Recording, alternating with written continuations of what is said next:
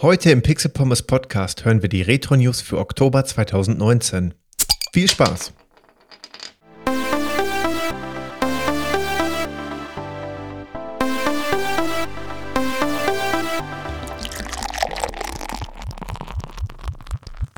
Und damit wie immer herzlich willkommen zum Pixel Pommes Podcast. Ja, tatsächlich ist schon wieder ein Monat vergangen, seitdem wir die letzten Retro News gehört haben. Ich habe ein kleines bisschen Feedback von euch dazu bekommen. Vielen Dank dafür. Und deswegen würde ich sagen, legen wir gleich los mit der Rubrik Neues von gestern, und zwar Oktober 1989. Im Oktober 1989 wurde Castlevania The Adventure für den Game Boy in Japan veröffentlicht. 20 Jahre später, also mittlerweile auch schon wieder vor 10 Jahren, erschien mit Castlevania The Adventure Rebirth ein Remake für die Nintendo Wii als WiiWare-Game. Das Sega Mega Drive bzw. Sega Genesis erhielt fleißig Nachschub, im Oktober in Form von Ghouls and Ghosts. Mit dem 29. Oktober als Release-Tag war das Spiel auch pünktlich zu Halloween erhältlich, zumindest in Japan.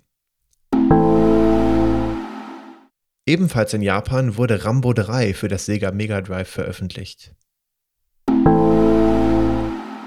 Das in den letzten Retro-News angesprochene Pinball-Spiel Revenge of the Gator wurde veröffentlicht. Die Ähnlichkeit zu dem wesentlich später erschienenen Pokémon Pinball ist sicherlich kein Zufall. Beide Games wurden quasi vom selben Entwickler programmiert. Das Debüt einer sehr populären Videospielserie wurde in Form von Prince of Persia 1989 gefeiert. Die Angabe des Jahres im Spieletitel hat sich so eingebürgert, da einige Nachfolger ebenfalls schlicht Prince of Persia genannt werden. Das ARPANET feiert 20-jähriges Jubiläum. Am 29. Oktober 1969 wurden die ersten Daten über den Vorläufer des heutigen Internets versendet. Der Befehl Login wurde leider nicht vollständig übertragen, lediglich die ersten beiden Buchstaben LO kamen am Server an. Diese News liest sich besonders komisch, wenn ich sage 20-jähriges Jubiläum, aber klar, wir sind natürlich in der Rubrik Neues von gestern, also von vor 30 Jahren.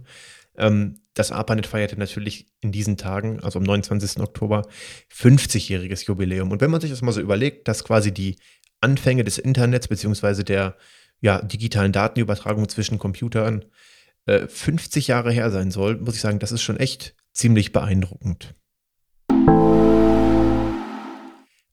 Aber auch im Oktober 2019 ist eine ganze Menge passiert und das hören wir jetzt in der Rubrik Aktuelle Neuigkeiten. Das Sega Mega Drive Mini ist seit dem 4. Oktober im Handel erhältlich. Leider gibt es mangels Rezensionsexemplar keine Episode im Pixel Bombs Podcast dazu. Lediglich ein Vergleich mit den bestehenden Sega Mega Drive Classics ist erschienen. Ich habe in den Retro News dazu einmal die offizielle Website von Sega zum Sega Mega Drive Mini verlinkt.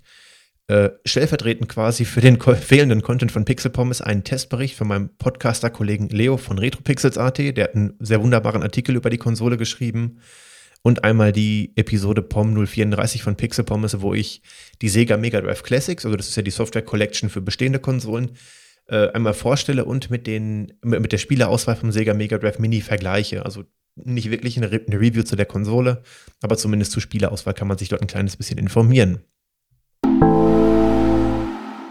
Love Hulton, ich hoffe, ich habe den Namen richtig ausgesprochen, bietet mit dem Arcade R eine sehr exklusive Retro-Konsole an. Die auf 50 Geräte beschränkte Auflage kommt in einem eindrucksvollen Design daher, welches an die Arbeiten des Industriedesigners Dieter Rams erinnert. Der schlichte, augenscheinlich zweckmäßige, aber durchaus elegante Stil der Geräte, die Rams unter anderem für die Firma Braun designte, inspirierte sogar Steve Jobs und Johnny Ive von Apple. Zum Preis von 2799 Dollar sei freundlich angemerkt, dass man ein solches Gerät nicht als Produkt für den Massenmarkt, sondern als Kunst einordnen sollte. Verlinkt habe ich die Website von Love Hulton. Ihr könnt euch da das Produkt bestellen oder zumindest mal angucken. Ich finde, es sieht richtig, richtig cool aus. Und wie gesagt, den Preis muss man eben als Kunstobjekt sehen. Ich meine, für Gemälde und so weiter, wenn man dafür was übrig hat, wenn man Kunst oder diese Art von Kunst versteht, äh, werden deutlich höhere Preise gezahlt. Deswegen finde ich vor diesem Hintergrund den Preis nicht teuer. Aber natürlich für den normalen Retro-Gamer äh, keine Option. Das Internet Archive unter archive.org hat über 2500 MS-DOS-Spiele zum Archiv hinzugefügt, um sie für die Nachwelt zu erhalten. Viele davon sind nur im Browser spielbar und nicht explizit über einen Link herunterladbar. Möglicherweise gibt es doch über die Developer-Tools eures Browsers einen Weg. Verlinkt sind die MS-DOS-Spiele im Internet Archive unter archive.org.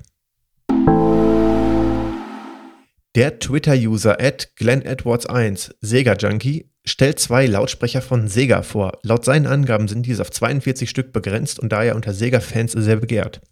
Eine kurze Google-Suche nach der Bezeichnung SKS 7300 bestätigt, dass es sich hierbei tatsächlich um ein sehr seltenes Produkt handelt. Ob das Ganze nur eine Vorserie war oder ob das wirklich nur so wenig gab, aus welchen Gründen auch immer, konnte ich leider nicht rausfinden. Ich schätze mal, die Soundqualität ist auch nicht aller höchste Klasse, sondern wahrscheinlich einfach nur durchschnittlich, wahrscheinlich auch gute, aber eben keine ultra guten Lautsprecher. Ähm, aber aufgrund der Tatsache, dass das Ganze sehr limitiert ist, mit Sicherheit doch für den einen oder anderen Sammler sehr interessant. Zu bekommen sind sie wahrscheinlich heutzutage gar nicht mehr. Also auch auf dem Gebrauchtmarkt. Wahrscheinlich werden die nicht mehr allzu oft verkauft werden.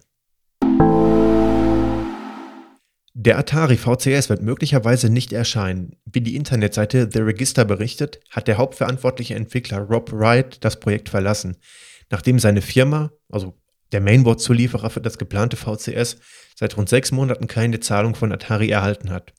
Auch weitere technische Details sprechen nicht für das Projekt. Aus Kostengründen sei keine besondere Oberfläche implementiert worden, weshalb man es im Grunde mit dem Atari VCS mit einem Linux-PC zu tun hat. Rob arbeitete, arbeitete zuvor schon unter anderem bei Microsoft an der ersten Xbox. Ein Mann wie er weiß, was er tut. Also wenn, denke ich mal, dass das Ganze hier an Atari scheitert an den Kosten, wie auch immer. Die haben ja über die Crowdfunding-Kampagne eigentlich eine ganze Menge Geld eingeholt, was scheinbar, wenn das stimmt, wie es berichtet wurde, nicht gezahlt wurde. Deswegen ist es umso unverständlicher, warum das ganze Projekt jetzt wahrscheinlich vor die Wand fährt. Aber es ist immer so. Also gerade bei Retro-Gaming, aber natürlich auch für alle anderen äh, Zeitalter des Gamings, muss man es liebevoll machen. Die kürzlich vorgestellte portable Retro-Konsole Analog Pocket erinnert an einen erweiterten Game Boy im zeitgemäßen und schlichten Design. Nahezu alle Game Boy, Game Boy Color und Game Boy Advance Cartridges können in den Pocket eingesetzt und gespielt werden. Durch den integrierten Synthesizer und einen Sequencer eignet sich Pocket auch als Chiptune DAW. Die originale Hardware wird nicht softwareseitig emuliert, sondern über FPGAs nachempfunden. Ein Fernsehdock ist ebenfalls geplant. Zum Preis von 199 Dollar wird der Analog Pocket im Laufe des kommenden Jahres erhältlich sein. Ich finde das Ganze eine coole Sache. Der Preis ist natürlich erstmal eine Hausnummer, zumindest vor dem Hintergrund, dass die meisten Leute eine bequeme Art schon besitzen, wie sie Gameboy spielen wollen. Also die meisten spielen entweder ganz äh, minimalistisch auf dem DMG 01. Einige haben sich ein Gameboy Advance SP zugelegt mit dem Backlight-Display. Äh, oder eben noch die andere Variante, die vielleicht ein bisschen ergonomischer ist, dieses Display in einen Gameboy Advance eingebaut. Ähm, oder gleich sowas wie der Game Boy Macro. Also der Game Boy Macro ist ein Mod aus den Communities, ähm, wo ein Nintendo DS im Prinzip nur um den oberen Bildschirm reduziert wurde. Also man hat nur quasi das untere Teil vom Nintendo DS. Und dann ähm, kann man dort natürlich mit einem hervorragenden Bildschirm dann die Spiele spielen. Allerdings kann nur Game Boy Advance Spiele, keine Game Boy Classic und Game Boy Color Games. Aber irgendwie hat jeder ja schon so seine Möglichkeit gefunden, Gameboy zu spielen. Deswegen glaube ich, dass viele nicht den Bedarf haben. Vor dem Hintergrund von 199 Dollar. Analog macht ansonsten gute Arbeit. Ich habe zwar das Produkt äh, von denen noch nicht in den, äh, noch kein Produkt von denen in den Händen gehabt, aber die haben unter anderem das Super NT gemacht, was eigentlich auch ganz gute Bewertungen immer bekommen hat. Äh, weswegen es an dem Produkt wahrscheinlich nicht viel auszusetzen gibt, außer natürlich, dass man sagen kann, 199 Dollar ist mir das Ganze einfach nicht wert. Aber solltet ihr auf jeden Fall im Auge behalten, sieht ziemlich schick aus, muss ich sagen. DMG-Page hat einen interessanten Blog-Eintrag über die Marke Gameboy und ihre Inhaber in den einzelnen Ländern veröffentlicht. Kern der Geschichte ist die Tatsache, dass die Grundig AG im Jahr 1991 die Marke hier in Deutschland für sich registrierte. Interessante Sache, habe ich in den Retro News verlinkt. Ähm, wer das Ganze interessant findet, sollte sich das auf jeden Fall angucken. Am 29. Oktober erschien das Softwarebundle Disney Classic Games Aladdin and the Lion King. Bereits in den Retro-News für August 2019 gab es eine News dazu. IM8-Bit verkauft zudem für 99,99 Dollar physikalische Releases für das SNES e und das Sega Genesis. Die SNES-Cartridge ist aber nur für das amerikanische SNES e vorgesehen und somit für die europäische Version nicht ohne weiteres zu gebrauchen. Ich finde ehrlich gesagt, für 100 Dollar nimmt diese Reproduktion, äh, eine Reproduktion ist es ja nicht, aber eben dieser Trend, dass Spiele auf Cartridges veröffentlicht werden, das ist ein wirklich cooler Trend. Ich finde das wirklich toll, dass die Konsolen noch unterstützt werden. Aber ich finde, für 100 Dollar nimmt das mittlerweile Ausmaße an. die ich persönlich nicht unterstützen würde. Klar, ich weiß, wenn die nur ein paar hundert Stück davon verkaufen, muss ich das Ganze auch rechnen. Da stecken Leute hinter, die Arbeit reinstecken. Man kann es anbieten, aber für mich persönlich ist das irgendwie so eine Grenze, wo ich dann sagen muss, okay, vielleicht ist es ein bisschen teuer. Muss jeder für sich selber wissen, aber ich finde, das ist ein Preis, der da aufgefallen wird, der mir persönlich zu teuer wäre. Für 29,99 kriegt man das Ganze schon auf der Nintendo Switch oder den anderen äh, Plattformen, die unterstützt werden. Das ist doch ein eher annehmbarer Preis. Am 8. Oktober 1999 erschien die erste Generation von Pokémon hier in Deutschland. Ich gratuliere an dieser Stelle herzlich. Videospielgeschichten.de startete die Veröffentlichung des Gemeinschaftsbeitrages Mein Augenblick des Glücks in Videospielen. Interessierte konnten ihren persönlichen Augenblick des Glücks in einem höchstens 300 Wörter langen Text einreichen.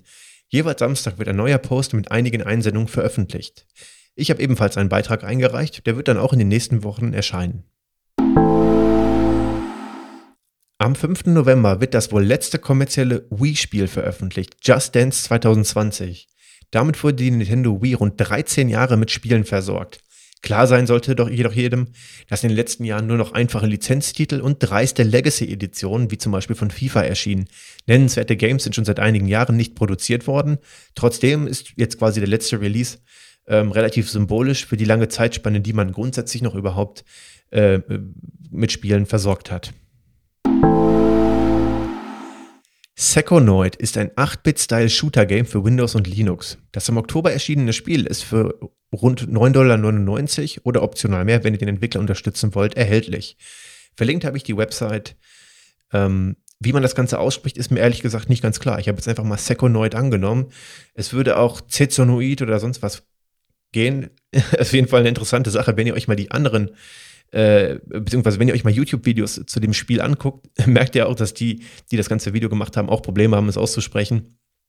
Ähm, aber das Spiel sieht sehr vielversprechend aus, unabhängig davon, wie man es ausspricht.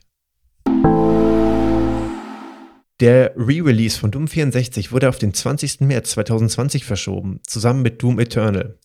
Als kleine Wiedergutmachung erhalten alle Vorbesteller Doom 64 kostenlos. Zusätzlich wurde bekannt gegeben, dass Doom 64 für alle aktuellen Plattformen erscheinen wird, nicht nur für die Nintendo Switch. Mit Reventure wurde ein sehr interessantes Spiel in Pixeloptik für den PC via Steam und die Nintendo Switch veröffentlicht. Der 2D-Sidescroller hat das nichtlineare Entdecken der Welt in den Vordergrund gestellt und unterscheidet sich damit von den meisten bisherigen Sidescrollern. Ich werde mir das Spiel mal angucken. Ich glaube, bis zum 1. November. Das heißt, ihr müsst den Podcast schon heute, also direkt am 31. hören, damit ihr noch von der Aktion profitiert. Gibt es das Spiel, glaube ich, für 2,99 auf Steam. Aber auch ansonsten ist der Preis mit 9,99 Dollar sehr in Ordnung. Die Rezensionen sind hervorragend. Ich werde es auf jeden Fall testen. Vielleicht machen wir sogar eine kurze Episode dazu, weil es wirklich gut aussieht, auch wenn es kein Retro-Spiel ist. Aber die Optik dürfte eigentlich jedem von euch gefallen. So, das waren auch schon die Retro-News für Oktober. Wir sind jetzt mit rund einer Viertelstunde eigentlich schon ziemlich lange dabei. Es hat sich auch tatsächlich einiges angesammelt in dem Monat, was wir hier besprochen haben und auch wirklich ja nur angekratzt haben. Also ähm, wir sind ja hier gar nicht weit gekommen. Aber ich sage wie immer, danke fürs Zuhören und bis zur nächsten Episode.